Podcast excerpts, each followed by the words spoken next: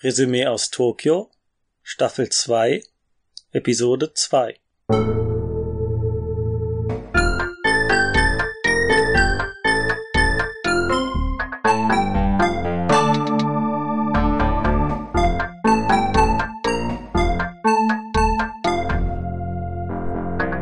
Ja, willkommen zum zweiten Resümee dieser Staffel. Die erste Staffel liegt ja noch in den Archiven. Ähm, ich werde heute wieder monologisieren, so wie letztes Mal. Es kamen einige Rückmeldungen, keine konkreten Themenvorschläge, aber das ist jetzt auch nicht das Problem. Also ich glaube, an Stichpunkten oder ähm, Themen, die ich besprechen will, habe ich hier erstmal genug gesammelt. Bevor ich aber mit dem Podcast anfange, noch ein bisschen Eigenwerbung. Ich äh, schreibe für den Blog meiner Universität einen kleinen ja, Auslandsblog. Ähm, dieses Mal ist es so, dass die Studenten, die ins Ausland ge gehen, sich ein und für den Blog schreiben, ein eigenes Konzept und einen Titel überlegen sollen. Und äh, bei mir ist das Yodimichi Diary äh, geworden. Vielleicht kennen ja einige den Film, auf den ich anspiele. Ähm, das ist der japanische Titel von einem ziemlich guten Film. Und das Konzept ist im groben, dass ich mir eine berühmte Persönlichkeit aussuche, sei sie jetzt ja Künstler, Musiker, Regisseur, ob lebend oder schon verstorben, oder auch fiktive Figuren, und dass ich dann anhand von diesen Persönlichkeiten ja mich auf die äh, auf den Weg mache in Tokio in Nebengassen äh, flaniere und mir die verschiedenen ja, Stationen des Lebens oder gewisse Orte, die mit dem Leben der Person verbunden sind, anschaue. Das Schwierige oder das Herausfordernde Fordernde daran ist natürlich, dass die wenigsten jetzt Personen wie den Dichter und, und ähm, Lyriker äh, Takehisa Yumeji kennen oder den Fotografen Ueda Shoji. Aber ich finde es eigentlich immer sehr, sehr interessant, auch in ähm, ja, irgendwelchen Magazinen oder journalistischen Texten etwas von Personen zu erfahren aus Kulturkreisen, die ich überhaupt nicht kenne, deren Werk ich nicht kenne, aber die an sich, also als Person, wahnsinnig spannend sind und ich, ich mag diese Suche nach Anekdoten. Und ähm, da fand ich das eine ziemlich gute Idee. Also ich habe versucht, mit diesem Konzept eine Art ja, kulturellen Reiseführer würde ich es nicht nennen, weil es zu sehr äh, in die Nische geht, aber zumindest den, den Alltag in Tokio erkunden zu können und gleichzeitig ähm, ja einen kulturellen Unter- oder Überbau äh, dem Ganzen zu geben. Und der erste Block, ähm, da gehe ich ausführlich auf ähm, Tsushima ein, also die künstliche Insel, in der ich ähm, gewohnt, auf der ich gewohnt habe. Ähm, bin mittlerweile umgezogen, aber das war ja im, letzten Podcast auch Thema und ja, darüber habe ich ähm, dann noch ein bisschen ausführlicher gesprochen und ich hoffe, da einen ähm, ja, schönen Einblick zu geben, weil das Viertel selbst mir auch vollkommen unbekannt war. Also an einer Stelle schreibe ich da, äh, dass ich ähm, ja auf den Tokyo Skytree geblickt oder blicken konnte von einer Brücke aus an einem hellen oder klaren Morgen, weil meistens ist es ja doch neblig in Tokio. Und da wusste ich zum ersten Mal, wo ich da überhaupt gelandet bin. Also das ähm, kurz zur Eigenwerbung. Ich werde den, ähm, den Link äh, natürlich in die Podcast-Beschreibung einfügen. Ab jetzt werde ich ähm, monatlich einen Artikel schreiben. Also ich gebe mir da schon Mühe mit der, mit der Recherche, versuche also möglichst viel an Hintergrundinfos zu bekommen. Das Tolle ist, ähm, wenn man dann Japaner anspricht, die in gewissen Vierteln wohnen oder mit äh, ja, sich mit äh, Literatur, mit Geschichte, mit Kunst äh, beschäftigen, die sind meistens so versiert. Ähm, da muss man einfach nur zuhören, die äh, Sachen aufschnappen und hat schon so viel Spannendes zu erzählen. Also da hoffe ich auf jeden Fall auf, auf tolle Begegnungen. Und ähm, ja, mein Instagram-Account, der auch mit äh, meinem ähm, ja mit meinem Blog verlinkt ist, den werde ich ähm, unten in die Podcast-Beschreibung ähm, einfügen. es ist, ja, das meiste sind eh nur gerade neue Manga, die ich mir, ähm, die ich mir kaufe oder irgendwelche Bilder von Essen. Mea culpa.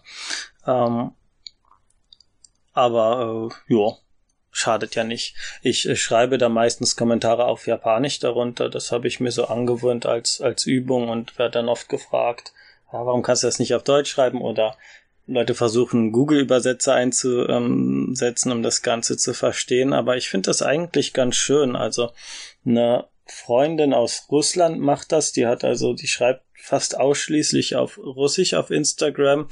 Und äh, da denke ich mir auch immer, oh, toll, das will ich lesen oder es interessiert mich gerade äh, und werde dann daran erinnert, nee, so einfach ist es nicht, wenn man eine Fremdsprache lernt, sei es jetzt Russisch oder Japanisch. Ich denke, Russisch ist nochmal, ist schon eine gute Ecke erfordernder, weiß ich nicht, aber ähm, sagen mir auf jeden Fall viele, dass es völlig schwer ist. Nee, das ist halt nichts, was man einfach mit einem Klick irgendwie bekommen soll. Und ich finde es gut, wenn man auch im digitalen Zeitalter daran erinnert wird, äh, dass es Sachen gibt, die man echt einfach nicht so mit einem Klick bekommt, wenn man einmal kurz googelt und dann weiß man's. Nee, für manche Sachen muss man sich dann schon ein paar Jahre anstrengen. Ich lerne jetzt auch schon Japanisch seit seit acht Jahren, acht Jahren genau. Also da geht schon eine Menge Arbeit ähm, rein. So, da, so viel dazu. Kommen wir zum zum äh, Podcast, zum Japan-Plog äh, kein Sprachfehler, ein Podcast-Weblog. Ich weiß nicht, ob es sowas schon gibt, aber das ist im Grunde das, äh, was ich hier machen will. Äh, meistens findet das dann auf YouTube mit Video statt, ist wesentlich kürzer und wesentlich ähm, inhaltsärmer in den meisten Fällen.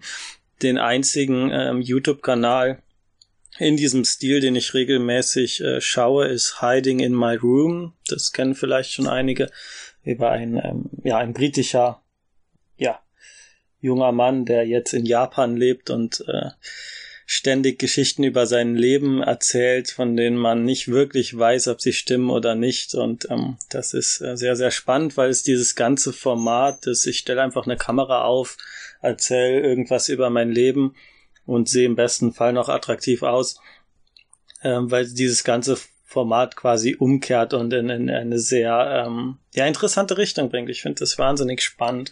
Aber hier im äh, Resümee aus Tokio, dem hauptsächlichen Japan-Plog, ähm, ja, möchte ich ein bisschen, äh, ja, nicht in die Tiefe gehen, aber ein bisschen ausführlicher über Sachen sprechen, auch ein bisschen länger. Also, das hat mir letztes Mal eigentlich ziemlich gut gefallen, das äh, Einstündige. Und äh, ich habe mit Michael drüber gesprochen. Das Format wird dann wenn es mir zeitlich äh, so, also äh, gestattet ist, nein, wenn es mir äh, möglich ist, trotz äh, Universitätsstress und allem möglichen, äh, zweimal im Monat veröffentlicht. Also im Idealfall jeden zweiten Mittwoch. Das ist so jetzt der Plan. Und eine andere Sache, die, auf die Michael mich angewiesen hat, weil ich ähm, dann doch immer sehr perfektionistisch bin, im ersten Podcast zu viel geschnitten habe in meinem ersten Resümee, weil ich die ganzen Äs und die ganzen Pausen raus wollte, haben wollte. Das werde ich jetzt nicht mehr machen, also bitte äh, verzeiht mir die Äs. Ähm, das, ähm, ja, ist leider ich, ich werde darauf achten, das zu vermeiden. Ich könnte ja auch einfach, damit es japanischer klingt, alles durch Eto oder Ma ersetzen, was oft äh, ja Lerner des Japanischen machen, um natürlicher zu klingen. Aber auf Dauer geht einem das auch auf die Nerven, deswegen. Äh. So, das also dazu, genau weniger schneiden. Wir sind hier nicht auf YouTube, wie gesagt, deswegen ähm, werde ich jetzt hier schön durchreden und wenn keine längeren Pausen oder Denkaussetzer sind, ich äh, ja einfach weiterreden. Also,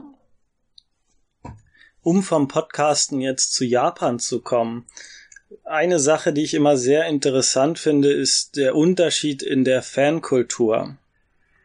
Also, man kann sich jetzt zum Beispiel selbst publizierte Manga, meistens kürzere Manga, die nennt man Dojinshi, also Fan-Manga anschauen, die ähm, dann meistens auf den großen Events das größte und bekannteste ist wohl die Comic Cat, die zweimal im Jahr stattfindet auf Odaiba, auch eine künstliche Insel mit diesem ikonischen Gebäude mit den zwei umgedrehten Pyramiden.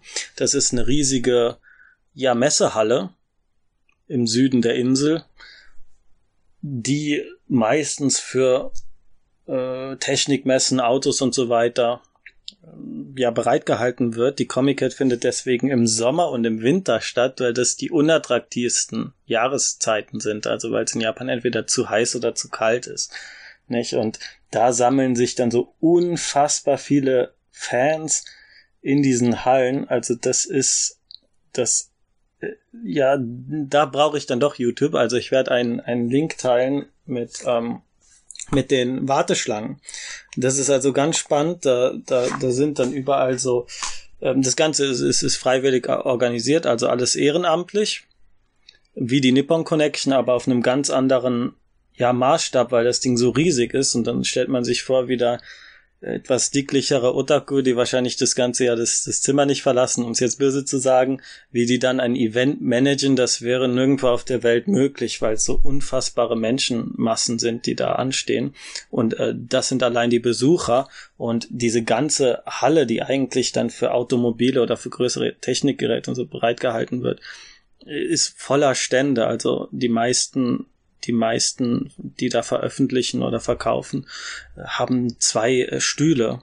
Also man stellt sich jetzt vor, so eine riesige, riesige Messehalle und jeweils immer jeden Tisch sitzen dann zwei Personen. Also das, das, ähm, das sprengt wirklich alle Maßen und, und selbst wenn man, äh, selbst wenn man mit Otaku-Kultur, mit Manga, mit, mit Videospielen und so nicht viel am Hut hat, allein dieses Organisatorische zu sehen oder zu sehen, ja, wie viele ähnlich gesinnte äh, Fans da auf einem Haufen sind und wie reibungslos das Ablauf ab, abläuft, das ist das ist beeindruckend und das Video, was ich jetzt unten im Link äh, eingefügt habe, das ist ähm, ja in, im Zeitraffer sieht man dann, wie die äh, Besuchermassen zum Warten angehalten werden und dann hineingeführt werden. Von oben sieht es aus wie so ein riesiger Ameisenhaufen. Also das ist, ähm, ist nur ganz kurz, in nur zwei Minuten, aber das ist, das ist schon beeindruckend. So, und ein Teil dieser Fankultur oder ein, ein, ein wichtiger Satz, eigentlich das Motto der Comic äh, ist, äh, auf der Comic gibt es kein, ja, gibt es keine äh, Kunden oder keine Konsumenten. Ich weiß jetzt gerade nicht, wie es ist.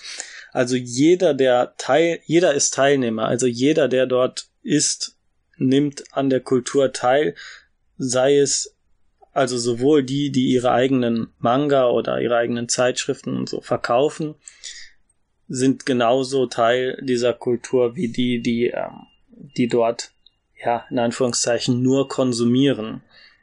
Also da, jede, jeder hat so irgendwie den Anspruch an sich, etwas zur, zum großen Ganzen beizutragen. Nicht? Also, das, ähm, das ist schon irgendwie, hat das alles seinen Grund, warum es so viele gute Manga-Zeichner gibt, so viele ja begabte Menschen, weil das äh, wirklich äh, von früh an geübt wird, weil alle die dieser Kultur immer etwas dazu beitragen wollen, egal wie ähm, ja wie schlecht, was heißt wie schlecht, aber wie, wie unausgereift das ist, was sie da machen. Also man überlegt sich mal nur äh, Higurashi no Naku, no Naku Kuroni, also dieses diese Visual Novel, die jetzt auch als oh, schon Gott, das ist schon über zehn Jahre her, als Anime rauskam, äh, die, die, die Figurendesigns dafür von den Originalspielen sind absolut, also die sind, äh, die sind furchtbar, also die sind, ähm, ja, das ist jetzt nichts, was, was irgendwie auf dem Markt mithalten könnte mit, mit professionellen Zeichnern und Toho, natürlich, das äh, Shooting Game Toho, absolut, genau derselbe Fall. Und trotzdem sind das mittlerweile einige der ikonischsten Designs, Figurendesigns, die es, die es äh, in der Anime-Welt gibt, also die dann gecosplayt werden, äh, die auch die Möglichkeit zu, zur Verbesserung offen lassen. Also man hat dann diese, naja, nicht wirklich guten äh, Zeichnungen und da kann natürlich jeder Fan sich überlegen, ähm, ja, da, da was beizutragen, das zu verbessern, ein eigenes Dojinshi, äh, Dojinshi zu zeichnen, in dem die Figur erkennbar auftaucht, aber wesentlich schöner gezeichnet ist. Also das ist ein, ein wichtiger Teil der Kultur, auch, dass, dass es nicht zu perfekt ist, dass es Möglichkeit, Möglichkeiten gibt, ja, eigene Verbesserungen einzubringen. Und ich finde, das ist auch das Schöne am Podcasten. Und da hatte ich auch mal mit Michael drüber gesprochen, also das Podcasten, äh, Podcasts dürfen nicht zu perfekt sein, also sonst ist es halt ein, wie ein Radioprogramm, äh, was natürlich seine Vorzüge hat, wenn da jemand professionell mit Sprachausbildung und mit äh, Technikausbildung und so das Ganze, ja, perfekt ohne S und ohne Pausen und alles macht aber das nimmt dem Ganzen den Reiz, den, den diese Laber-Podcasts, wie wir sie hier machen, äh, haben. Und ja, die Frage, warum überhaupt etwas produzieren? Äh, ja, man trägt etwas dazu bei und ob man jetzt einen Blog schreibt, ob man, ob man zeichnet, ob man äh, singt, das sind alles Sachen, ähm, die, die in der Otaku-Kultur irgendwo ganz selbstverständlich sind, dass man, ja, dann sagt man nicht, ähm, ja, was bildet sich Person X ein, äh, was hält sich diese Person für so wichtig, dass sie meint, da jetzt was machen zu müssen. Nein, das ist also genau andersrum. Also man, man bildet sich also nichts drauf ein und macht es einfach, um Teil dieser Kultur zu sein. Und das finde ich was äh, wirklich sehr, ja, eine sehr schöne Sache.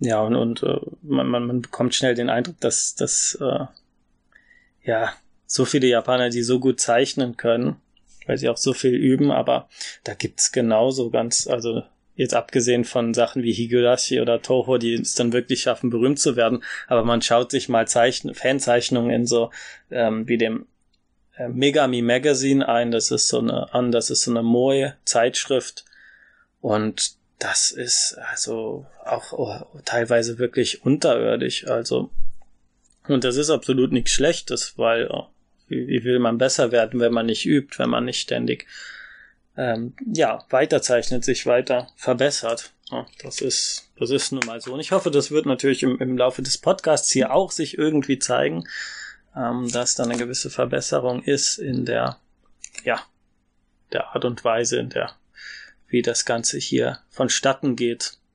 Bin es nun mal nicht wirklich gewohnt, hier alleine zu ähm, sprechen ohne dass jetzt jemand hier Stichwortgeber ist. Ich schaue gerade hier auf meine Notizen und leite ohne wirkliche Überleitung zum nächsten Punkt äh, weiter und zwar Bürokratie in Japan. Endlich kommen wir mal zu einem japanisch-japanischen Thema weg vom Podcasten. Ähm, Bürokratie ist, ist ein, ganz spezieller Fetisch in Japan und eigentlich was, was mich sehr äh, glücklich macht. Viele sind maßlos genervt davon, weil es ja doch schon noch ein bisschen ausgeprägter ist als in Deutschland. Ich finde aber auch irgendwo angenehmer, weil der Service ja netter ist von der von der Art, wie wie wie, wie äh, man ähm, angesprochen wird. Also da sitzt jetzt niemand und guckt einem böse an, weil man irgendwie auf der falschen Stelle was ausgefüllt hat. Meistens wird da gerade bei Ausländern wirklich sehr nochmal ja über diese Fehler hinweg gesehen. Im Japanischen, ich wollte gerade das Japanische sagen, im Japanischen sagt man äh, Hidoi me de miru, also mit weiten Augen sehen, dass man jetzt nicht die Augen so zusammenkneift und auf jeden kleinen Fehler guckt und sagt, nee, das müssen Sie jetzt nochmal komplett ausfüllen. Ja, das hat man da, also habe ich zumindest sehr oft erlebt, dass ähm, da Rücksicht genommen wird. Das ist sehr angenehm. Und was mir auffällt, vor allem an, an Universitäten, also wenn man sich ähm, Sekretariate von Universitäten anschaut in, in Japan, also zumindest in den größeren ja, Privatuniversitäten, in denen äh, ich jetzt verkehre, also Sophia oder Waseda, da ist es so, dass dann eine Fakultät oder ja, manchmal sogar das, die größere Verwaltungsteil der Uni hat ein riesiges Sekretariat, wo dann ja gefühlt 20 bis 30, wenn nicht sogar na, 40 wäre ein bisschen viel, aber wirklich sehr, sehr viele Menschen arbeiten.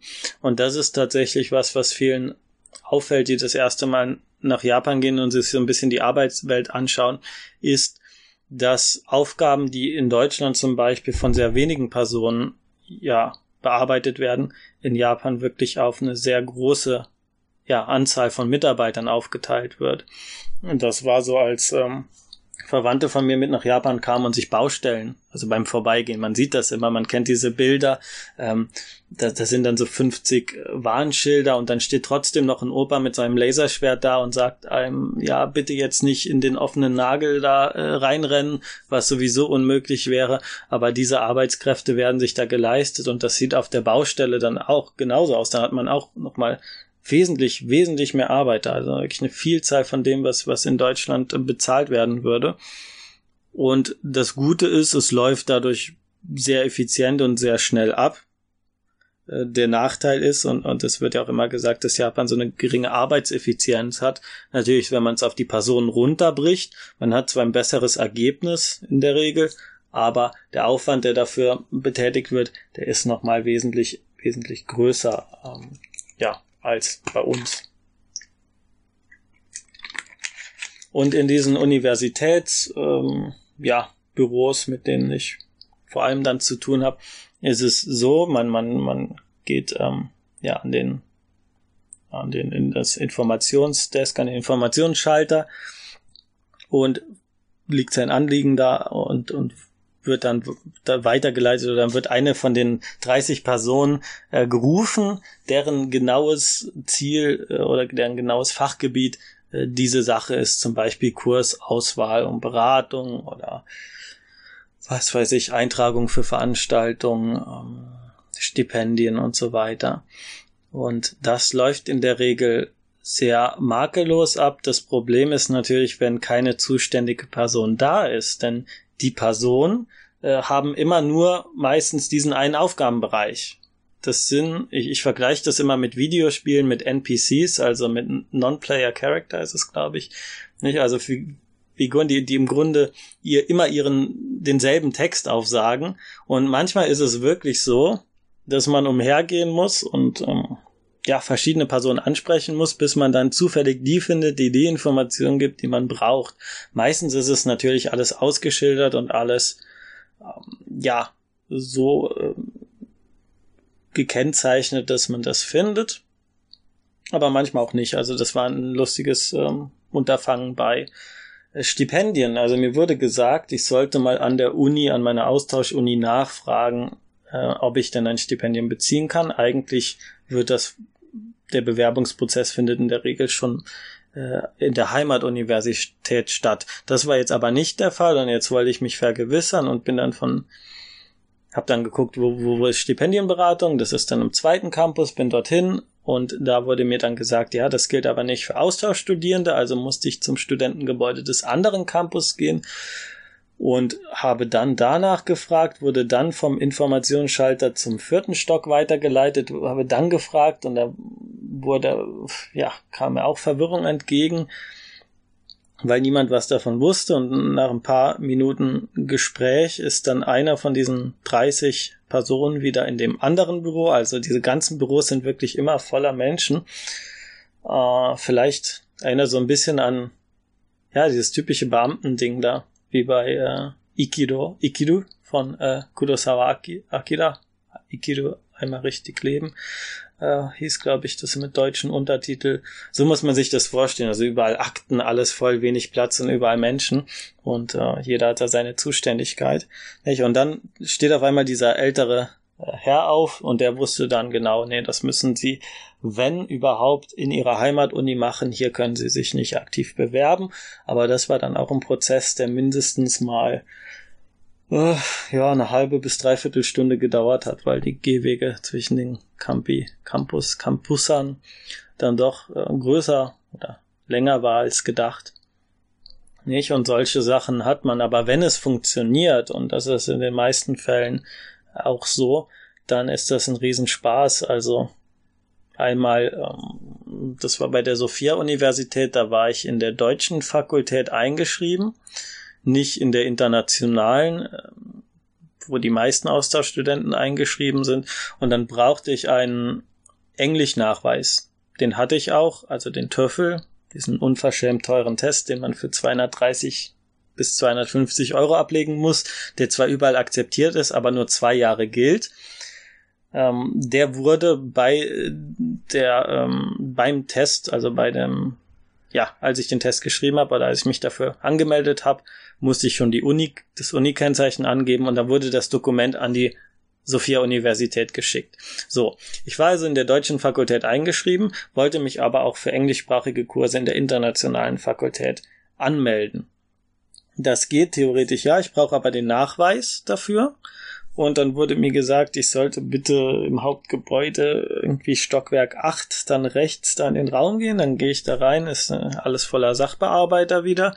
Und dann sage ich, ja, hallo, ich hätte gern hier meinen ähm, Englischnachweis. Und dann äh, hat wirklich nur wenige Sekunden gedauert, bis mir das aus irgendeinem Schreibfach da rausgebracht wurde. Hier, bitte haben Sie Ihren ähm, Englischnachweis. Das war dann also das Dokument, was diese TOEFL, TOEFL, also Test of English as a Foreign Language, was dieses Unternehmen, dieses äh, wirklich unverschämt teure Abzockerunternehmen, äh, ja, dann netterweise dann doch dahin geschickt hat, wie ich es äh, wollte. Und damit bin ich dann weitergegangen. Ähm, ja, man denkt sich jetzt, hm, wieso, wenn die das Dokument doch schon haben und, und wieso muss ich dann überhaupt das ganze das Papier nochmal suchen gehen? Wieso muss ich vor allem mich äh, für Kurse auf Papier dann eintragen, während ich mich für andere Kurse äh, online eintrage? Das habe ich jetzt auch an meiner aktuellen Uni.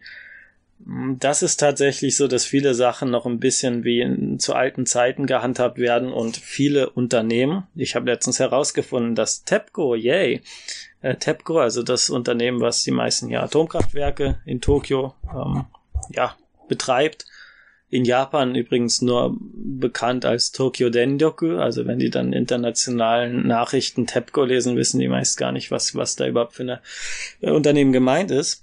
Da habe ich wohl herausgefunden, dass sie im Kundendienst, zumindest in der Kundenbetreuung, Beratung, was auch immer im Service, nicht mit E-Mails arbeiten. Also das muss man sich erstmal auf der Zunge zergehen lassen. Also ein Unternehmen, was Atomkraftwerke betreibt, hat keinen E-Mail-Service. Also man muss, wenn man zum Beispiel seinen Vertrag da kündigt oder was auch immer, muss man wohl, äh, ja, das entweder per Einschreiben, per, per Brief oder per Anruf machen. Also ziemlich lästig und da sind einfach noch viele alte Strukturen, die auch so, ja, so belassen werden. Also Unternehmen, die irgendwie Faxe schicken oder so noch. Das ist so unglaublich. Also auch ähm, viele, ja, ähm, wie nennt man's, Rathäuser oder so, ganzen Verwaltungseinrichtungen, die dann noch mit, äh, mit Mails und so weiter nichts zu tun haben. Unglaublich, ja. Naja.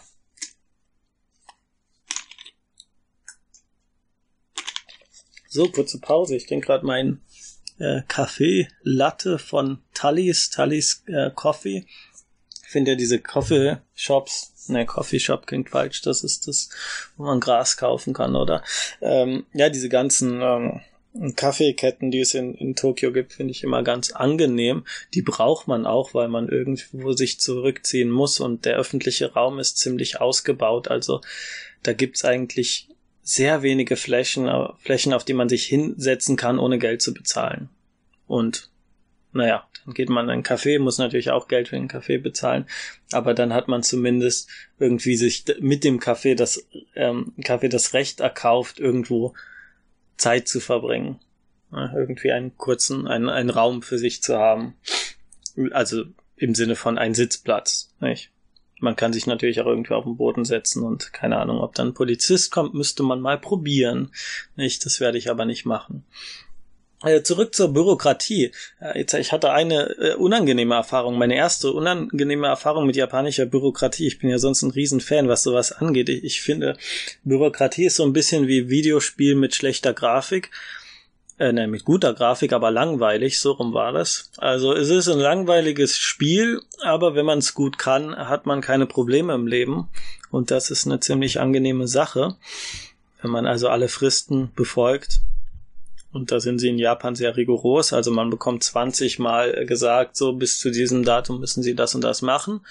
Und wenn man es dann nicht schafft, die Deadline einzuhalten, dann ist es, ähm, die Frist einzuhalten, dann ist es ziemlich, äh, ja, dann ist meistens äh, schwierig.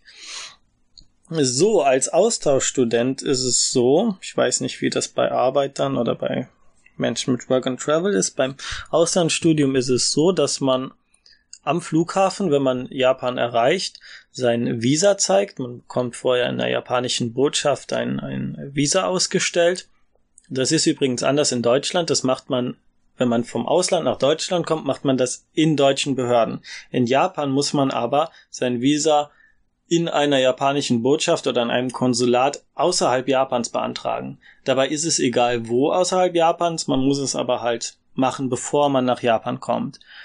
Das habe ich in Luxemburg gemacht, weil das für mich näher als Frankfurt ist von Trier aus, was ganz angenehm war. Und dann hatte ich ähm, dieses, ja, nachdem ich meine Universitätsunterlagen eingereicht habe, die ich von Japan bekommen habe, also die mir dieses Visa gestatten da, oder ja, ähm, habe ich reingetackert, so diese Visa Urkunde oder was auch immer das ist bekommen. Und normalerweise ist es so, dass man dann am Immigrationsschalter am Flughafen das abgibt und ähm, dafür dann seine Saiducado bekommt. Das ist also die Residence Card, also im Grunde die Aufenthaltserlaubnis.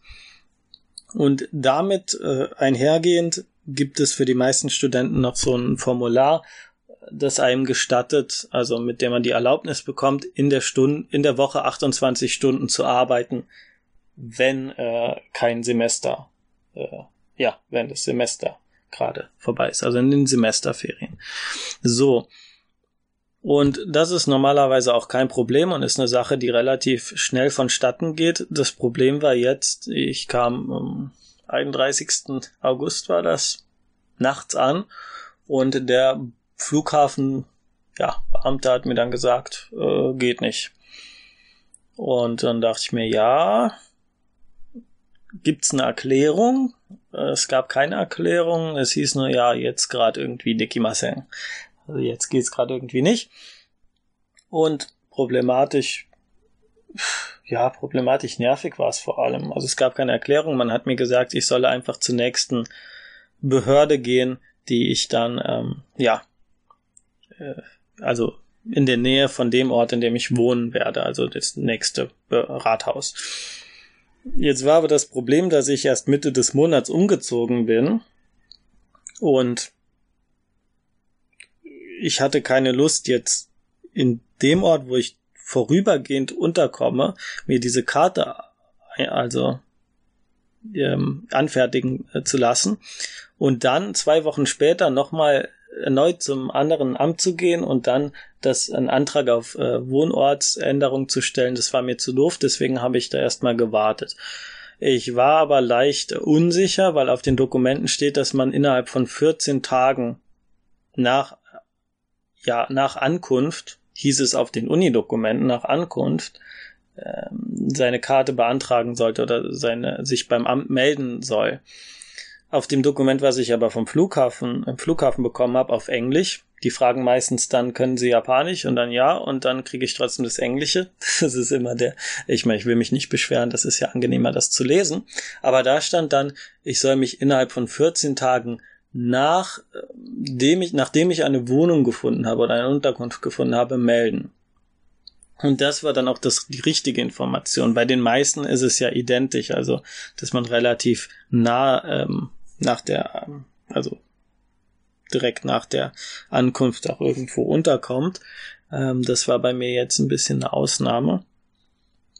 So, dann habe ich das auch gemacht, bin dann zwei Wochen später zum äh, Amt gegangen.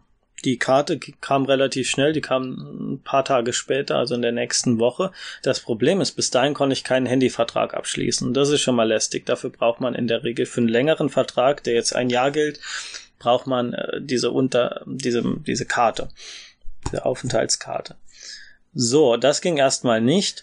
Und der Stempel, den man normalerweise hinten drauf bekommt für die Arbeitserlaubnis von 28 Stunden die Woche, den haben die natürlich nicht im äh, Amt, also in einem normalen Amt, sondern nur in der Einwanderungsbehörde. So. Und dann bin ich da gestern auf nach, ähm, ich weiß gar nicht, wo das ist. Das ist auch unten bei den künstlichen Inseln im Hafen äh, Tennose Aire heißt das. Das ist, ja, da sind im Grunde nur riesige Warenhäuser für Warenverkehr und die Immigrationsbehörde. Ich weiß nicht, ob das symbolischen Gehalt haben soll, aber man ist dann halt auf dieser Insel, auf der sonst fast nichts ist, also auf der sonst bis auf ein, zwei große Wohnhäuser nicht viel los ist. Und ich habe mich in einer Schlange angestellt, die wirklich, also es hat zwei Stunden gedauert, bis ich am Schalter angekommen war. Also das Ganze lief wunderbar zivilisiert ab und schön, aber ich glaube, so viele Menschen ja außerhalb der Comic Cat habe ich auch noch nicht gesehen. Und dann ist mir aufgefallen, und da war ich wirklich doof, also nachdem ich da eine Stunde in der Schlange stand und so eingepfercht war, also dann hat man diese Außen, ja, diese, wie nennt man es, diese We Wegeinschränkung oder was, diese für die Schlangen. Ähm, ich, ich konnte da nicht mehr äh, umkehren. Ich hatte nämlich meinen Reisepass vergessen. Und äh, den braucht man aus irgendeinem Grund. Also irgendwie konnte ich mir denken, dass man den braucht, aber in Japan bewege ich mich im Grunde nur mit der Aufenthaltserlaubnis, also nur mit dieser Saidio Card, mit der Residence Card. Und alle nötigen Informationen, nämlich dass ich Student bin, dass mein Visa bis nächstes Jahr so und so geht, äh, wo ich wohne und so die notwendigen Informationen, die sind natürlich alle auf der Seite Ducado. Ähm, aber geht halt nicht. Ne? Und ich brauche anscheinend auch ein anderes äh, Dokument für die Beantragung als ähm, das, was ich normalerweise am Flughafen eingereicht hätte. Obwohl da derselbe Schriftzug, dieselbe, ja, dasselbe, ja, Antragsthema obendrauf steht. Und ja, wenn ich jetzt also jobben will, muss ich mich nochmal aufmachen. Und da habe ich relativ wenig Lust zu und ich glaube nicht, dass es an anderen Tagen da weniger los sein wird. Aber äh, das ist jetzt meine erste negative Erfahrung, teils eigener Blödheit geschuldet. Äh, hätte ich ahnen müssen, dass man da den Reisepass äh, braucht, aber ich habe es mir nun mal angewöhnt in Japan, angewohnt ohne Reisepass äh, umherzugehen, weil äh, ja, man braucht ihn nicht und zum Verlieren ist es dann doch zu schade, dann muss man zur deutschen Botschaft und das wieder beantragen und hat wieder andere Bürokratie äh, Späße. Ja. So, das äh, soweit zur zur Bürokratie. Ja, was ganz äh, schön ist, man muss immer seinen Wohnort natürlich schreiben und jetzt bin ich ziemlich ja, geübt in den äh, Wohnortskanji, also in den, also Stadt ist natürlich Tokio, dann schreibt man Tokyo To, dann den Bezirk Ku, also Chiyoda-ku und dann die Stadt, in der man wohnt. Also japanische Adressen sind noch mal eine Sache für sich. Das ist ziemlich kompliziert. Immer wenn ich Post aus Japan nach Deutschland schicke und dann schreibe ich irgendwie äh, Goethestraße 5 oder so und dann sagen sie, ja, reicht das denn an Informationen, dass sie das äh, finden? Und sag ich, ja, das ist kein Problem. In Japan ist es meistens so, also da gibt's keine Straßen, es gibt dann Bezirke, Blöcke, dann wieder irgendwie, also man hat im Grunde drei Nummern plus dann die Zimmernummer, äh, vier Nummern in der Adresse. Das ist also schon mal eine, ja, eine längere Aktion. Und trotzdem funktioniert das wunderbar. Also meistens wird ähm, sehr nah, sehr zeitnah eingeliefert. Also auch jetzt hier meine Krankenversicherung oder so. In Japan muss man sich für eine Krankenversicherung anmelden, die staatliche, also die muss man ähm, für wenn man dort wohnt, äh, auf jeden Fall beantragen, auch wenn man eine ausländische hat. Die ist aber relativ günstig, also es sind glaube ich, hm, ich habe jetzt noch keine Rechnung bekommen, aber das müssten 1000 Yen im Monat sein. Ja. Und die kann man, das ist ganz praktisch, die kann man im Kombini bezahlen. Also man, man gibt dann einfach den Barcode ein und kann das dann da bezahlen. Also Kombini ist sowieso eine wunderbar praktische Sache. Also diese 24-Stunden-Läden, meistens kauft man da irgendwelche Snacks oder was, aber ähm, ja, die Möglichkeiten, die das bietet, die sind noch viel größer. Also ich bin jetzt in den Genuss von anderen Sachen gekommen. Man kann zum Beispiel, wenn man über Amazon was bestellt und Überstunden bedingt sowieso den ganzen Tag nicht zu Hause ist, und nicht will, dass der Postbote irgendwie um 11 Uhr nachts antanzt. Das geht anscheinend auch, dass man der Post sagt, ja, ich bin um die Uhrzeit da und dann schicken die das um die Zeit. Das ist auch Wahnsinn. Das ist auch was, was nicht in Deutschland funktionieren würde. Das würde man den Mitarbeitern nicht zumuten wollen oder man, man bräuchte erstmal so viele Mitarbeiter äh, und die Organisation nach den, äh, ja, nach den Kundenwünschen, dass man sagt, ja, schicken Sie es bitte so um 11 Uhr bin ich da. Äh, ist, ist wahnsinnig bequem. Aber wenn das jetzt nicht geht, dann kann man es an den naheliegenden oder wenn man auch äh, Angst hat, seine, dass seine Adresse irgendwie bekannt wird oder was. Man will nicht, dass der Postbote zu einem nach Hause kommt, keine Ahnung. Ähm, dann kann man es an den an Kombini schicken lassen. Und also dann gibt man einfach nur als Adresse den Kombini an und dann muss man es da bezahlen. Also das ist wahnsinnig praktisch. Ja, also das mag jetzt einigen ko komisch vorkommen, aber in Japan legt man wirklich sehr, sehr viel Wert auf ähm, Privatsphäre, auf Datenschutz. Ja, auf Datenschutz nicht wirklich. Also alle benutzen Line wie verrückt und, und als ich dann gesagt habe, ja, das ist jetzt auch nicht so sicher, genauso wie WhatsApp und so, äh, da fehlt den wenigsten das Bedürfnis, äh, das ähm, Bewusstsein, auch, auch mit Kameraüberwachung und so, ähm, sehen die wenigsten Problem. Aber wenn es jetzt darum geht, äh, zum Beispiel Namensschilder an Wohnungen, also viele haben dann in den Wohnungen, denen sie, ja, also haben sie keine, ihre Namen nicht stehen. Und private Daten werden sehr oft, äh, ja, also ich habe zum Beispiel ein offizielles Schreiben bekommen, auf dem, da war ein Sticker dabei, womit ich dann äh, gewisse Daten verbergen kann, meine Adressinformation oder was auch immer, dass der Postbote das nicht sieht, sondern nur der, der dann den Brief öffnet. Ich mir dachte, wow, wenn die so weit gehen, um ihre, ja, ihre persönlichen Daten, um ihren Wohnort oder was zu schützen, das ist schon erstaunlich. Also ich kann mich auch dran erinnern, eine Austauschstudentin, die war ganz äh, entsetzt, als in Deutschland am Wohnheim, da hing dann einfach der Name und die Zimmernummer vorne am Eingang. Das konnte jeder sehen. Also das fand sie sehr, sehr beängstigend. Im Vergleich jetzt hierzu ist es vielleicht auch so, ja. Auf jeden Fall Kombini. Also man kann Amazon ähm, Pakete dort äh, ja hinschicken lassen. Man kann drucken und scannen. Also da steht dann immer je nach Größe natürlich. Ich habe das Glück, dass neben äh, direkt neben meiner Wohnung jetzt ein 7-Eleven ist indem man das kann. Und das funktioniert problemlos, ist dann natürlich ein bisschen teurer als an der Uni, aber es ist natürlich wahnsinnig bequem, weil man 24 äh, Stunden, sieben Tage die Woche, jederzeit, wenn man gerade mal ein Dokument einscannen muss, kann man das einfach, ähm, ja, dort machen, dort erledigen. Und äh, es wäre natürlich noch angenehmer, wenn man diesen ganzen Quatsch lassen könnte und äh, alles über Internet und digital macht, anstatt dass man jetzt extra noch ein Dokument ausdrucken, ausfüllen, einscannen und dann per Mail verschicken muss. Wenn man soweit denkt, äh, ist es natürlich doof, aber naja. Äh, in dem Fall hat's mich gerettet, weil ich äh, wollte jetzt nicht nochmal zur Uni fahren und dann gucken, wie da die PCs funktionieren und was auch immer. Konnte einfach kurz neben den Kombini gehen und das äh, nebenan an den Kombini gehen und das, äh, ja, erledigen. So, bevor ich zur Kultur komme, hoho, Kultur, letztes Mal habe ich ein bisschen viel über Bücher, Anime und so gesprochen, will ich diesmal auch, aber eine Sache noch, ähm, Verkehr in äh, Japan. Ich habe mir nochmal hier meinen letzten, nein, meinen ersten Blog-Eintrag für meinen ersten äh, Uni-Blog angeschaut. Also das war bei meinem letzten Auslandsjahr äh, an der Sophia-Universität.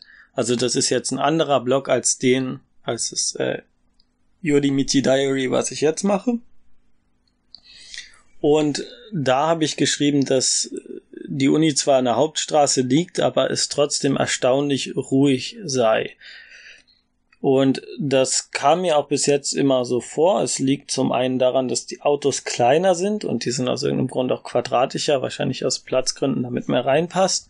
Und die wenig, also ich habe sehr wenig alte Autos gesehen in der Stadt.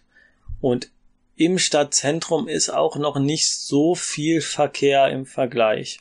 Aber jetzt wohne ich ein bisschen in den Außenbezirken, in der sogenannten Bad Town, also das äh, ja reg ganze Regionen wie Saitama, wie Neri oder Bezirke wie Nerima oder was, die sind komplett, da, da ist eigentlich nichts außer Wohnhäuser, also ein endloses Wohnhäusermeer. Und da bin ich echt erstaunt, wie viele Autos es da gibt. Und ich hatte ja letztens über den Fahrradmanga Nodidin gesprochen, den habe ich mittlerweile auch zu Ende gelesen. Um, ähm, ich war vom Ende nicht mehr ganz so begeistert. Es, es, es hat wunderbar angefangen. Die ersten drei Bände fand ich fantastisch und es, es, es hat so, ja, die Auflösung des, der persönlichen Konflikte von der Hauptfigur äh, das fand ich ein bisschen schwach. Das hätte er, hätte er besser hinbekommen, finde ich. Dafür kann äh, Kito äh, Mohido zu gut schreiben. Also das war ein klein bisschen enttäuschend, aber alles in allem immer noch ein wunderbarer Manga. Also die elf Bände zu lesen, das ähm, kann ich nur jedem empfehlen. Und da gibt's einen Fahrradfahrer, äh, der erste Rivale von äh, Nodi, von der Hauptfigur, der dann irgendwann mal sagt im Gespräch, dass er alle Privatwägen am liebsten verbieten würde. Und das ist was, was ich persönlich auch irgendwie unterstützen würde, dass man einfach mal Autos aus der Innenstadt entfernt, dass man ja, ich, ich finde, dass, dass die Notwendigkeit für Privatautos, die, äh, ich finde, wenn man das ganze Geld in Privat, in, in ähm, öffentlichen Nahverkehr stecken würde und dann die restlichen Strecken mit Fahrrädern oder sowas, fände ich wesentlich angenehmer, äh, würde viele Orte lebenswerter machen. Aber da gibt's natürlich äh, viele Probleme. Wer Auto, also wenn ich Auto fahren würde, würde ich natürlich genau das Gegenteilige sagen und sagen, nee, es ist unbedingt notwendig, dass jeder irgendwie das Recht hat auf ein eigenes, auf einen eigenen Pkw. Aber äh, das bin ich nun mal nicht und deswegen äh, werde ich diese Meinung jetzt, ja, irgendwie akzeptieren müssen. Aber wenn es nach mir gehen würde, gehen würde, ich würde, äh, ja, privaten Autoverkehr bis auf Ausnahmen äh, komplett äh, verbieten. Und diesen, diesen, für solche äh, Dialoge äh, finde ich das auch wahnsinnig spannend. Auf jeden Fall, als ich das dann gelesen habe, dachte ich mir, wie ist das eigentlich mit Autounfällen in Japan? Es gibt immer diese P Polizeiboxen, Koban heißen die, die sind in, in jedem Viertel, da steht dann ein gelangweilter Polizist, der eigentlich nichts anderes macht, als irgendwie Leute den Weg zu erklären, in den meisten Fällen. Äh, klingt jetzt böse, aber ja, so viel Kriminalität ist meistens nicht. Oder was sie gerne machen, ist bei Ausländern gucken, ob das Fahrrad geklaut ist oder nicht. Also Fahrräder und Regenschirme sind so die Sachen, die in Japan geklaut werden, wenn was geklaut wird. Sonst äh, kann man irgendwie sein Portemonnaie in der Bahn vergessen und da passiert nichts. Auf jeden Fall vor diesen Kurban steht dann immer ähm, stehen da zwei Zahlen, so zwei äh, Lettern, so Zifferblätter und auf dem einen Verletzte und auf dem anderen äh, Verstorbene. An diesem Tag wahrscheinlich. Ich weiß es jetzt nicht genau. Es wird wahrscheinlich der Tag sein. Ähm, ich denke, da geht es um den Autoverkehr. Und dann habe ich mal nachgeschaut. Unfallrisiko. Vergleich Japan zu Deutschland.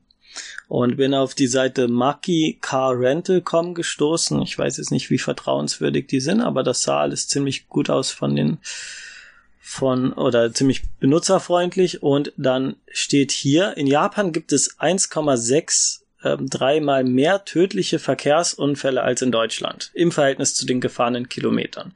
Und da war ich erstmal sehr erstaunt, weil das so ein blinder Fleck irgendwie ist für mich. Ähm, da habe ich mich nie mit beschäftigt. Ich habe meistens irgendwie in den Stadtzentren gelebt und da ist tendenziell natürlich weniger Autoverkehr, aber wenn man ein bisschen außerhalb wohnt, fällt es einem auf und es ist wirklich auch sehr laut und sehr nervig und es sind so viele Autos und trotz diesem enormen Platzmangel in Japan. Also ähm, hat natürlich wirtschaftliche Gründe. Also ich hatte letztens ja auch diesen Aufwachen-Podcast ähm, Hörerkommentar gesprochen. Den kann ich jetzt auch noch mal kurz verlinken. Das ist der letzte aus der Episode. Und da habe ich darüber gesprochen, dass in Japan junge Menschen kritisiert werden, weil sie zu wenig Autos kaufen würden. Also die Autoindustrie ist nun mal eine Hauptindustrie, also ganz wichtig, genauso wie in Deutschland. Und die wachsende oder die, nein, die sinkende Zahl von äh, Verbrauchern eben durch niedrige Geburtenrate und durch auch niedrige Notwendigkeit, ich würde mir doch hier kein Auto kaufen, äh, ist ein großes Problem. Und wenn man aber außerhalb von den Stadtzentren geht und, und äh, Japaner sagen dazu dann Inaka, also wo ich jetzt zum Beispiel wohne, also da, das ist halt es gibt quasi nur riesen Großstadtmetropole oder komplette Einöde. Und ja, wenn ich mir anschaue, wie viele Menschen hier auf so einem Raum wohnen, also das wird in Deutschland oder sonst wo niemals als irgendwie, ja, äh, Provinz durchgehen. Auf jeden Fall äh, haben irgendwie dieses Verhältnis zum Auto ist aber ähnlich. Also, dass man denkt, man braucht das unbedingt, um, um zu überleben, obwohl das Verkehrsnetz hier eigentlich auch das Schienennetz gut ausgebaut ist. Nochmal kurz zu dieser Testseite. Also da steht dann, äh, ja, Verkehrstote. Ach, das ist auch eine ältere Statistik, 2013. Ich weiß nicht, wie das jetzt ist. Es ist ja auch in Japan nicht so viel höher, aber doch schon ein bisschen, also doch schon tendenziell schon mehr. Also das macht schon einen Unterschied. Und in Deutschland waren es 2013 3540 äh, Verkehrstote und äh, Verkehrstote pro ähm, eine Milliarden Kilometer sind 4,9, also ja, eigentlich fünf Menschen versterben äh, bei ähm, ja, Verkehrsunfällen und in Japan war es 2013 5971, also 2000 Tote mehr im Jahr. Und Verkehrstote pro eine Milliarden Kilometer sind acht. Und interessant hier, die, Out die, äh, die, die Anzahl von Fahrzeugen, es sind 52 Millionen in Deutschland und 92 Millionen in Japan, also auch fast ja, ein bisschen weniger als das Doppelte. Hm, das finde ich wahnsinnig, weil der Platzmangel wirklich das ist, was Japan äh, prägt wie nichts anderes. Also 70 Prozent sind irgendwie Gebirge. Das meiste, was hier ähm, ja urbar gemacht wird, sind die Länder, die, die, die, die Küstenregionen und da ist auch alles wirklich zugesiedelt, zugebaut. Es wird jeder Millimeter genutzt und trotzdem fällt man es für notwendig, äh, alles mit Autos vollzustellen. Und da kein Platz ist, und ich habe das letztens gesehen hier im Vorbeigehen, also ich lebe hier in der japanischen Provinz oder was im Nichts, im Inaka, wo es nichts gibt, und da sehe ich dann ein normales äh, Wohnhaus, also mit, mit, mit vielen Apartments. Und da fährt auf einmal so, äh, ja, was weiß ich, wie bei Batman geht so der, der Boden auf und dann ähm, aus dem Boden quasi wie so ein Autofahrstuhl geht hoch. Auf dem, soweit ich das gesehen habe, drei Autos Platz haben. Also äh, das geht dann verschiedene Ebenen also man sagt immer, man, man stellt dann wahrscheinlich ein, so Auto ist äh, zweite Stufe oder was und dann fährt der Fahrstuhl hoch und dann fährt er nachher wieder runter, so dass man nur noch ein Auto sieht, aber unter der Erde sind zwei Autos geparkt. Ähnlich funktioniert das auch bei Fahrrädern. Also Fahrräder werden auch gestapelt. Das ist also absolut verrückt. Ähm, ja, Platzmangel. Fahrräder auch Loch und Löcher. Also Fahr Fahr Fahrräder äh, ist ja auch das Motivbild für diesen Podcast. Ich werde auch wieder für diese Episode wird es auch wieder ein Fahrradbild geben, weil man davon irgendwie ja in Japan nicht äh, zu wenig sieht. Als ich das erste Mal so einen Fahrradladen hier gesehen habe, dachte ich, das sieht ja genau aus wie bei Pokémon. Also wirklich perfekt symmetrisch aufgestellt, kein äh, ja, Zentimeter zwischen den Fahrrädern, alles zu, dass man gerade noch so zur Kasse gehen kann. Äh, es sieht genauso wirklich aus wie bei der ersten Pokémon-Edition. Naja, auf jeden Fall, ich habe so diese Statistik mal gepostet, weil mich das wirklich sehr überrascht hat. Und dann hat unser guter Norman at Zornberger geschrieben äh, oder kommentiert auf Twitter, liegt wohl auch daran, dass die bis ähm, heute keine Gurte anlegen und es dazu auch keine Pflicht gibt. Nun weiß ich das nicht. Ich fahre kein Auto in Japan, ich bin nur mit Nachtbussen gefahren und da wird man dazu angehalten, bitte schnallen Sie sich an. Ähm, jo. Aber ich kann es mir vorstellen, weil ich weiß aus anderen ähm, Bereichen, was jetzt das Gesetz in Japan angeht, dass die Sachen einfach so gelassen werden. Also wenn es kein großes Problem gibt, dann lässt man irgendwie die Legislation von vor Jahrzehnten so bestehen. Und das, das wäre nicht unmöglich, aber ich kenne mich mit japanischem Recht einfach zu äh, schlecht aus, um darüber jetzt was sagen zu können. Vielleicht hat ja jemand von den Zuhörern da Erfahrung, kann darüber berichten. Ich weiß, ähm, ja, das leider nicht. Ja, keine Gurte beim Fahren. Da gibt's von, von Helge Schneider diesen Satz, ähm, wenn ich besoffen Auto fahre, dann schnalle ich mich einfach an, dann wissen die nie, äh, dann finden die nie raus, wer ich war. Aber ich hoffe jetzt nicht, dass das in Japan der Fall ist. Aber es ist gefährlich, ja. Man nimmt, also Autofahrer nehmen da generell ein bisschen weniger Rücksicht. Und wenn ich mir schaue, wie eng die Straßen, die Gassen sind, manchmal gibt's keine keine Abhebung von Fußgängerwegen, also man das wird eigentlich nur durch so eine ja, Linie auf dem Boden getrennt, also man geht auf dem, derselben Fläche.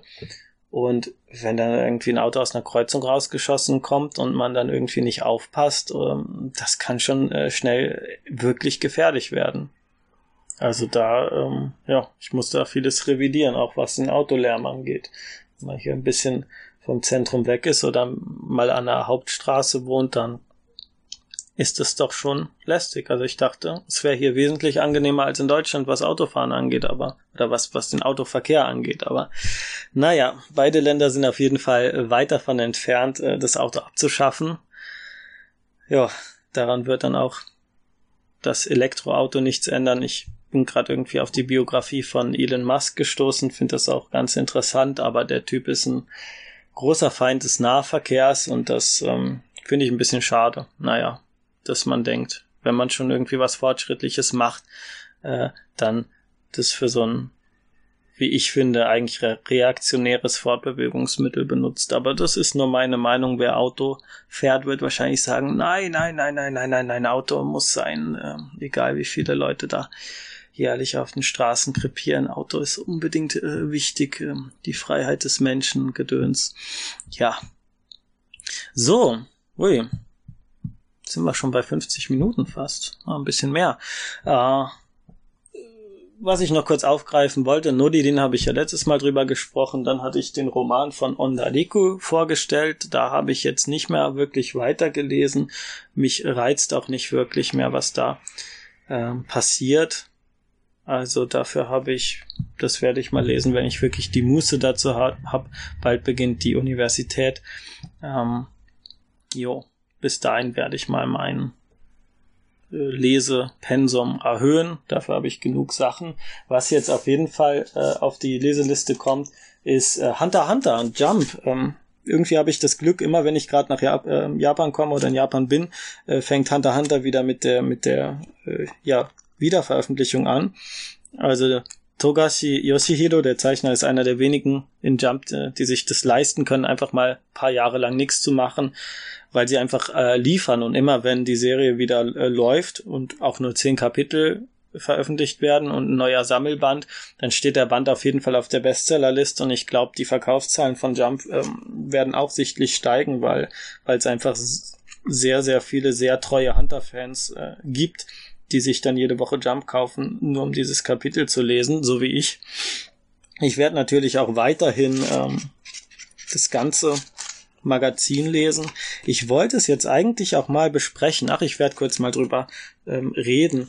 Ähm, es gibt hier äh, einen YouTuber, den ich ganz gut finde, der heißt Super iPatch Wolf, der macht so Anime Analyse-Videos und der hat ab und zu spricht er auch über Manga, hat ein wunderbares Video darüber gemacht, wie der Zeichenstil von Dragon Ball, wie revolutionär das ist, also auf das Visuelle eingehen. Das wird meistens bei den meisten Kritiken, bei den meisten ähm, ja, Analysen wirklich komplett ignoriert. Die meisten reden irgendwie über die Handlung und was die Handlung und die Figuren und so weiter. Aber was äh, kann denn ein Manga, was ein Film zum Beispiel nicht kann? Was sind die Stilmittel, ähm, ja, und die, die, die Voraussetzungen, die das hat, äh, das, das kann ganz banale Sachen sind das. Also Manga sind auf, auf Seiten gedruckt, man muss also umblättern. Wie macht ein Manga-Zeichner davon Gebrauch von der Tatsache, dass man sich dadurch ja durchblättert, dass man eben nicht wie bei Filmen Schnitte benutzt, um zum nächsten äh, zur nächsten Szene überzugreifen, sondern dass man mit Panels und Seiten arbeitet. Das klingt banal, aber das ist ganz essentiell. Ähm, der Lesefluss, wie wird der Lesefluss ähm, geführt? Wie, das ist, wie ist die Bildaufteilung? Äh, solche Sachen werden auf dem Kanal ähm, besprochen. Das finde ich ganz spannend. Und er hat sich mal so eine neue Jump-Ausgabe angeschaut und da war ich doch sehr begeistert, was äh, da an neuen Serien ist. Weil Jump, also viele Manga-Leser, die ein bisschen routinierter sind, sagen, oh, schon Manga ist ja eh Naruto, ist alles Unfug, ist ja dasselbe. Ähm, da hat man zwei gesehen und kennt alle und ist langweilig. Aber die Naruto-Ära ist jetzt auch vorbei, die Bleach-Ära ist vorbei. Das Einzige, was schon Jump jetzt noch hält, ist One Piece. Und äh, es müssen neue Sachen her. Und zwar auch Sachen, die nicht nur Kopien von Naruto und Bleach sind, sondern die, die in ganz andere Richtung gehen. Und das finde ich spannend. Und wenn man sich dann eine Jump von vor, was weiß ich, 20, 30 Jahren anschaut, als Hokuto no Ken der Standard von äh, Shonen Manga war und wie sehr sich das heute geändert hat, ähm, ja, das äh, stimmt mich irgendwie auch hoffnungsfroh, dass jetzt wieder ganz neue und interessante Sachen äh, kommen. So, kurz noch einen Kaffee. Ähm, ja, also jeden, jede Woche erscheint dann so hier dieser, dieser Pulp, dieser Band. Ich weiß gar nicht, wie viele Seiten das hat. Vielleicht steht es hinten. Doch schon über 400, 450. Ich nenne das Ganze immer Klopapier, weil es ähm, wirklich so eine schlechte Papier- und Druckqualität hat. Weil es auch nur 270 Yen kostet. Also ja, wie ist das jetzt umgerechnet? Ich glaube weniger als zwei Euro, hab's gerade nicht im Kopf. Und man hebt das auch nicht auf. In der Regel wirft man das Ding auch direkt wieder weg, nachdem man es äh, durchgeblättert hat, durchgelesen hat. Ich blätter die meisten Sachen auch nur durch, wie das Japaner machen. Mit Aufmerksamkeit lese ich dann Hunter Hunter oder One Piece. One Piece ist gerade in der Wano Kuni Arc, also in der quasi Japan inspirierten ähm, ja, Staffel. Aber was gibt's hier noch? Ich blätter gerade durch. Es gibt ähm, na, ein ähm, Manga, der Act Age heißt. Also da geht's um eine erstmal als eine weibliche, also eine Protagonistin. Es geht ums Schauspielen, wo man denkt, was hat das jetzt mit Shonen-Manga zu tun? Das passt gar nicht. Dann gibt's irgendwie ein Comedy-Manga über Saitama, also auch so ein Vorstadtbezirk von Tokio, so ein ja, Randbezirke, der oft äh, über den sich lustig gemacht wird. Dr. Stone, ein Manga über Wissenschaft, oder wo Wissenschaft quasi dies ähm, Kampfmittel oder ja, das, was bei Naruto das Chakra ist oder was, so wird hier quasi Wissenschaft genutzt, um ähm, ja, dieses schon Format äh, ja neue Wege zu öffnen. Äh, ein Manga, der hier sehr, sehr absurd ist, ich weiß, also der fällt direkt mit der Farbseite auf. Wir sehen äh, Michelangelos David, also diese Statue, auch in Grau gezeichnet, aber mit einer blauen japanischen äh, Schulsportuniform, also die blauen Hosen, dann die weißen Hemden mit dem Namen drauf. Da steht dann Davide, ich weiß nicht wieso, äh, heißt er auf Italienisch Davide oder was? Ähm, David, also von Michelangelo. Und man sieht sein Gesicht, wie so langsam irgendwie, er verzieht sein Gesicht, Tränen kullern fast raus und ähm, ist, ist dann so einen schön verzierten äh, Sprachboxen, steht dann, ah, ich muss unbedingt ähm, pinkeln. So, also man, es ist ein Gag-Manga. Ne, logischerweise, dann taucht irgendwie eine weibliche Nebenfigur auf, die so typisch ähm, ja, Moe-Figur ist. Und dann sieht man David, wie er, wie er Fußball spielt und irgendwie einen Ball gegen den Bauch kriegt und fast ähm, ja, urinieren muss. Und das ist dann auch wunderbar im Stile eines Renaissance-Gemäldes gezeichnet. Und zum Schluss, zum Schluss wird er vom Mannequin Kiss auch wirklich angepisst. Solche Sachen finden sich auch im, im in, Shonen Jump. Ich denke, das ist so ein bisschen der Nachfolger von einem vorigen Manga, der im, Edo-Stil gehalten ist. Also man hat wirklich ganz absurde Comedy-Mangas. Dann My Hero äh, Academy, Boku no Hero Academia. Ähm, Boruto, der Nachfolger von Naruto.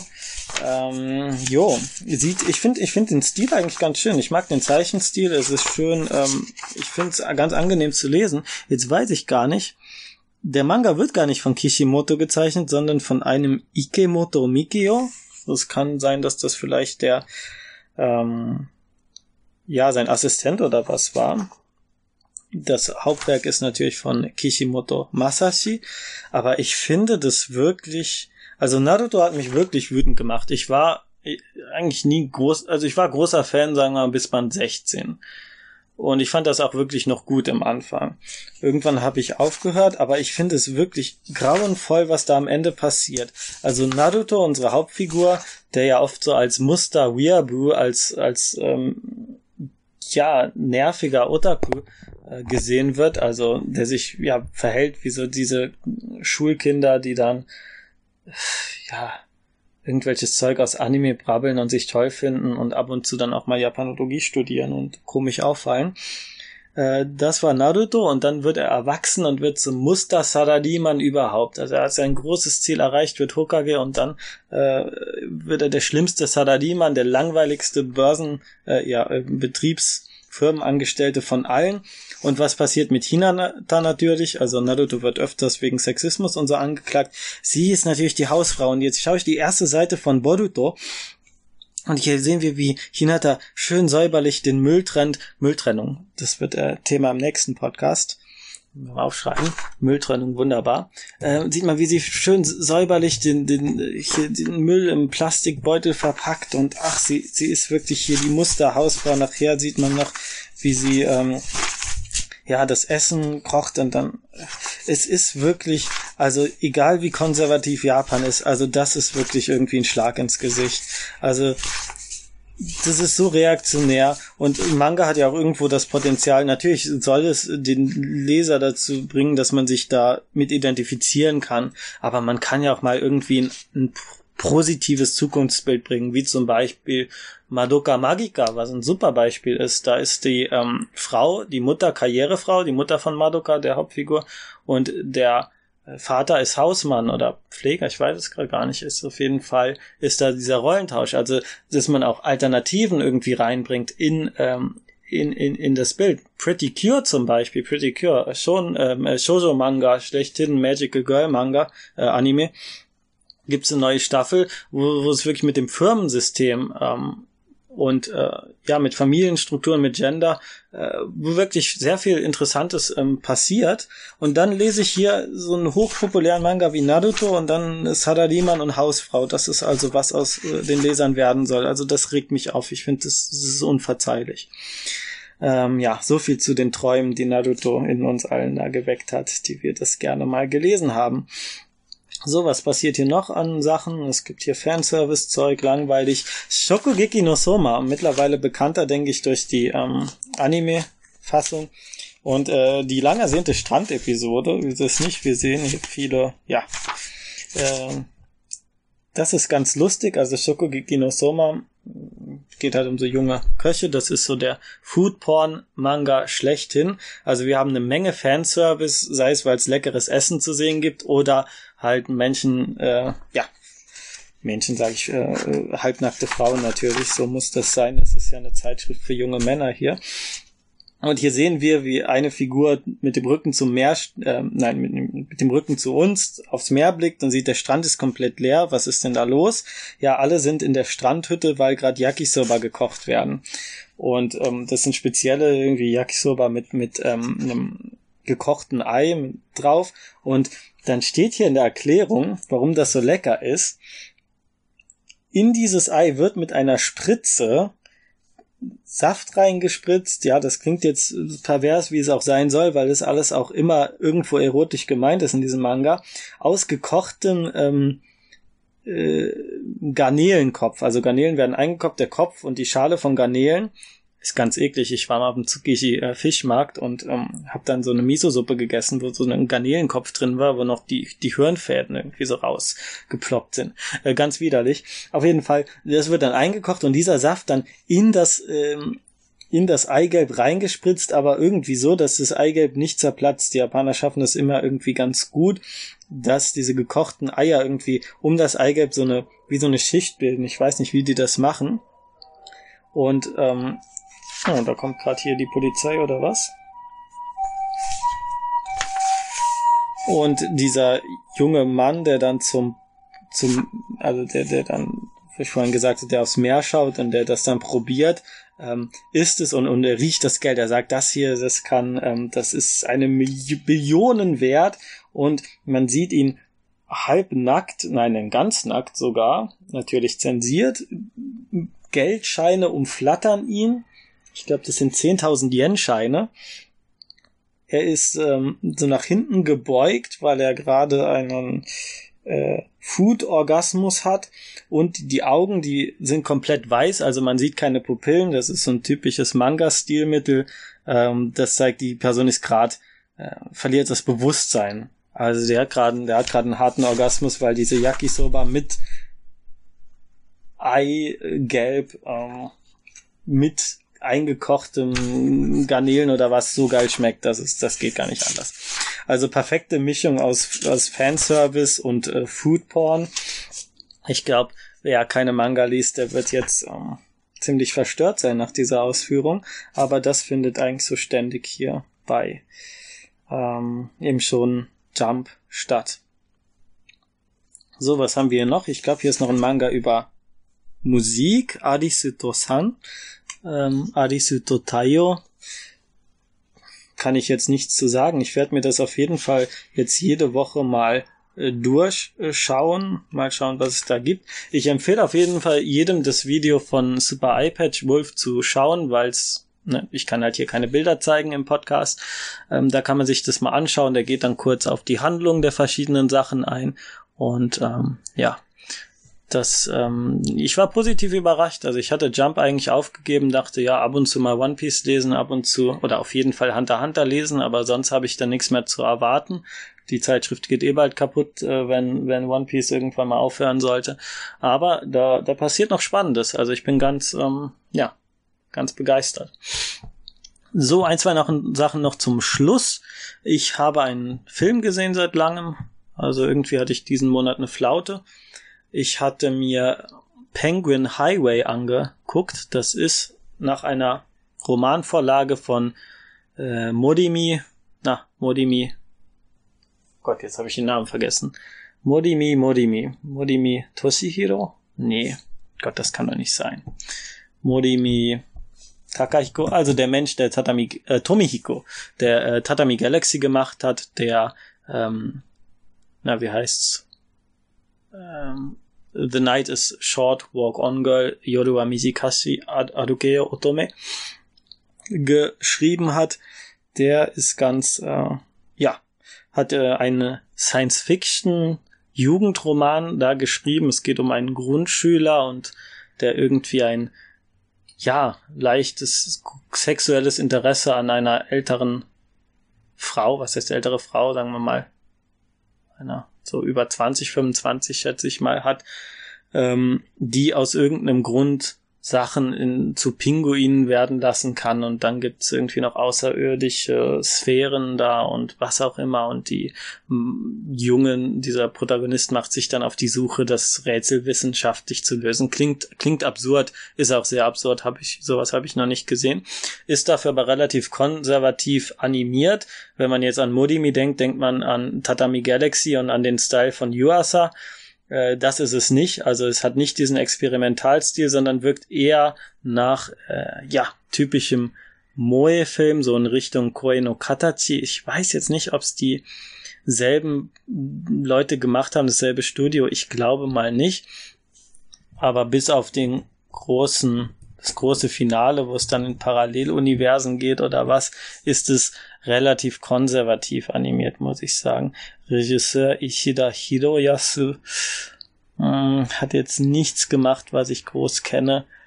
Äh, ja, sah ganz gut aus, aber war mir auf Dauer wirklich irgendwo zu dröge. Also ich finde, äh, für Kinder ist das bestimmt ein wunderbarer Film, wenn man darüber hinwegsehen kann, dass ständig irgendwie über die Brüste von der, dieser Frau gesprochen werden. Aber die Kinder im Kinosaal haben das auch genossen. Also ich finde das immer ganz toll, wenn Menschen in japanischen Kinos Reaktionen zeigen. Die Kinder sind da ganz unbedarft, die lachen halt, wenn es witzig ist.